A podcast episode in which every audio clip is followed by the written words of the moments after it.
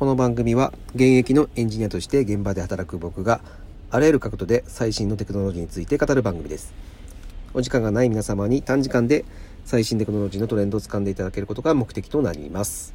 はい。え今日はなんですけども、えー、ちょっと今日テクノロジーの話というか、えー、コミュニケーションのお話をしたいと思います。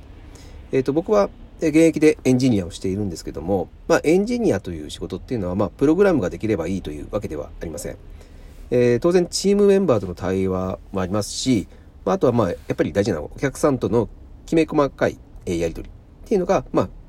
深いコミュニケーション能力というのが、えー、求められます。まあ、特にですね、その直接会話するコミュニケーションでは重要ですね。で、これを、まあ、直接的な会話のコミュニケーションを僕は接近戦と呼んでるんですけども、で、この今回はこの接近戦の能力をどう上げればいいかっていうお話としたいと思います。はい。で、えー、そもそも接近戦とは何かなんですけども、えー、コミュニケーションとは、まあ、人間同士の意思疎通のことを言います。で、意思疎通の方法っていうのは、まあ、何通りかありますけども、まあ、主な方法としては、これらがあるというふうに思ってます。えっ、ー、と、まあ、一番接近戦というふうに言われているもの、僕が決めてるものなんですけども、えー、リアルで1対1での会話。はい。で、次に、えー、まあ、リアルなんだけど、1対1じゃなくて、えっ、ー、と、多人数でやる会議ですね。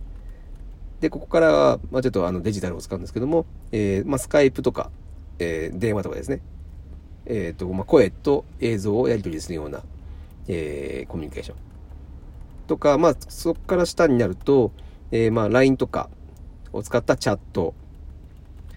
で、あとは Google メールだとか、Outlook とかの電子メール。で、まあ、最終的に一番アナログなのが、えー、まあ、手紙とかですね。あとはま交換日記とかそういったものになります。で、まあ、これらの、えー、意思疎通というのは、まあ、2つの重要なファクターがあるというふうに僕は思ってます。で、その2つというのが、えー、時間感覚と情報量の2つになります。で、時間感覚というのは、えー、まあ、何を対象としているかなんですけども、それは、えー、次の言動までの思考する時間のことを指します。えー、つまり、まあ、相手からのアクションを受けてから、えー、自分の次のアクションを実行するまでの時間です。で、まあ、先ほど言っていた、えー、挙げた一つの方法の中で、まあ、一番やっぱり、えー、時間間隔が短いのはその会話になりますよね。で、どんどんどんどん先ほど言ってた下に進むにつれて、えー、チャットとかメールとか手紙とかはどんどん時間間隔が長くなると。えー、まあ、同じ文字でのやり取りなんですけども、その時間間隔が圧倒的に短くなるのが会話になります。はい。で、情報量ですね。これも、えー、会話の方が多くなります。まあ、一見文字として残るチャットとかメールの方が多いように思えるんですけども、えっ、ー、と、リアル会話の方が圧倒的に多くなります。でその理由は、え、会話にはですね、まあ、発する言葉以外にも、えー、相手の話し方とかですね、あとは癖とか、えー、目配りとかですね、まあ、そういった情報も含まれるので、えー、情報量は、えー、圧倒的に増えます。はい。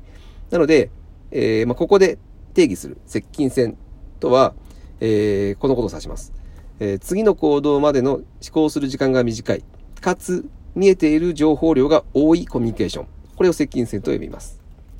はい。で、えー、まあ、もうちょっと深掘りしていきますと、その思考時間が短いというのはどういうことなのかっていうことなんですけども、えー、まあ、思考時間が短くなると、えー、まあ、高度に考慮された言葉が選べないっていうデメリットが生まれます。まあ、メールとか書いていますと、その書いた後に読み返して、あ、やっぱこういう表現にしようっていうふうに書き直す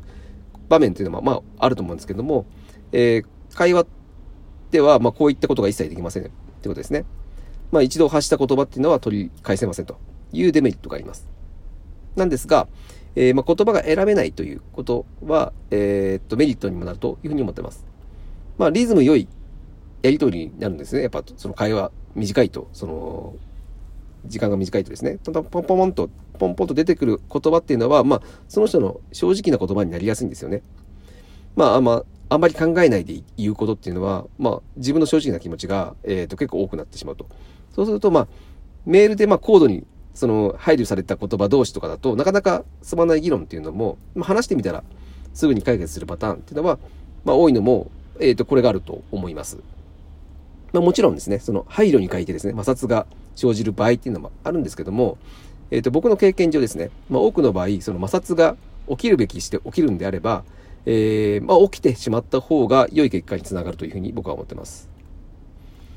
はい。で、もう一個、情報量が多いとはどういうことなのかということなんですけども、えっ、ー、と、メールの文面だけだとですね、まあ、感情が乗りにくいんですよね。えー、まあ、例えば冗談のような言葉とかでも、まあ、少し間違えるとですね、まあ、すごく文面だと怒ってるような、あの、表示になっちゃいますよね。で、これはまあよくあることですよね。で、えー、まあ、それに比べて、まあ、会話では、まあ、そのような勘違いが、まあ、極力少なくなるのかなというふうに思います。まあ、これは一重にですね、まあ、情報量が多いことだと思います。言葉尻ではまあはっきりしているんだけど、まあ、自信がなさそうな表情をしていれば、えー、もっと話し合う必要がありそうだなっていうふうに、まあ、感じ取れることができると。はい。で、まあ、本心が見えやすいっていうのは、えっ、ー、と、メリットかなと思います。ただし、えー、この情報量っていうのは、えー、読み取れる情報量ですね。今、個人差があるというふうに思ってます。まあ、これは一般的にその空気を読むとかですね。あとは行間を読むとかそういうふうに言われますけども、まあ、この能力っていうのは、まあ、個人差が激しいと。まあ、なので、まあ、人によって読み取れる情報量が、まあ、大きく変化してしまうことが、えー、特徴に上がるというふうに思います。はい。えー、まあ、これらが、えー、接近戦と言われているものなんですけども、えっ、ー、と、まあ、じゃあこれをどうすれば強くなれるかっていうところです。えー、それはちょっと次回にしたいというふうに思います。で、今回は以上にしたいというふうに思います。はい。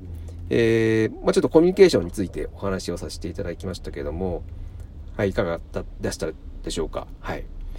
えーと、明日もですね、この続き、じゃあどうすれば石鹸性に強くなるのかっていうこともお話ししていきたいというふうに思っております。はい、どうぞよろしくお願いいたします。ありがとうございました。